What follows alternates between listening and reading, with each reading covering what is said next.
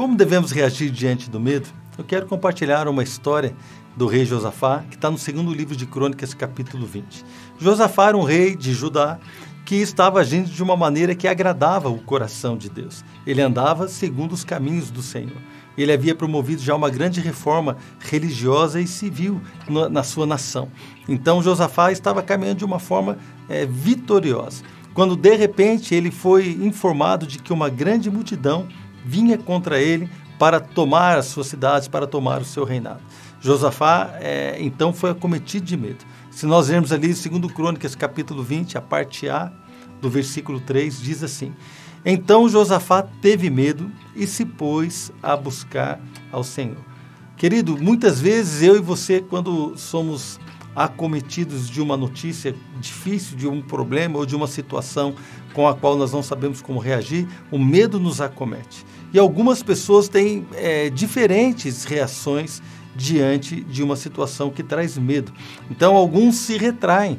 É aquele momento que a pessoa está com ímpeto, está com uma coragem, ela está confiante, mas ela se retrai diante de algo que traz medo. Outras pessoas se desanimam completamente. Puxa vida, agora que eu estava aí buscando a Deus, agora que eu estava orando, agora que eu voltei para a igreja, então agora que eu decidi resolver a minha vida, e essa situação vem e o medo então a desanima, de tal maneira que alguns até desistem de caminhar com o Senhor. É, outras pessoas desistem, desistem de lutar, desistem da vida, desistem do casamento. Outros fogem, fogem das consequências é, das, das, suas atitudes por causa do medo, é, não querem enfrentar aquela situação, então fogem, abandonam o seu cônjuge, abandonam os seus filhos, abandonam o trabalho, abandonam a igreja. As pessoas fogem diante de algumas situações que trazem medo a elas. Mas quando nós olhamos para a história de Josafá, a Bíblia diz que Josafá se pôs a buscar ao Senhor. Eu quero encorajar a você, ao mesmo tempo que quero encorajar também o meu coração. Eu acredito que a Bíblia nos encoraja a é, ter as mesmas atitudes que os homens que venceram tiveram.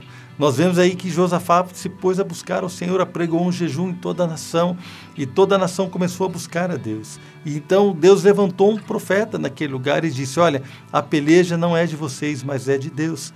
E, foi feita então ali toda uma é, uma estratégia onde o, o, exército de Josafá foi adorando a Deus, foi é, louvando a Deus em todo o tempo, nem precisou guerrear, porque os próprios inimigos se destruíram uns aos outros. E durante três dias eles tiveram que recolher os despojos daquele exército que se é, auto-aniquilou. Então nós olhamos essa história de um homem que teve vitória, porque ele se dispôs a buscar ao Senhor. A nossa vitória muitas vezes está na atitude é, com a qual enfrentamos o nosso medo.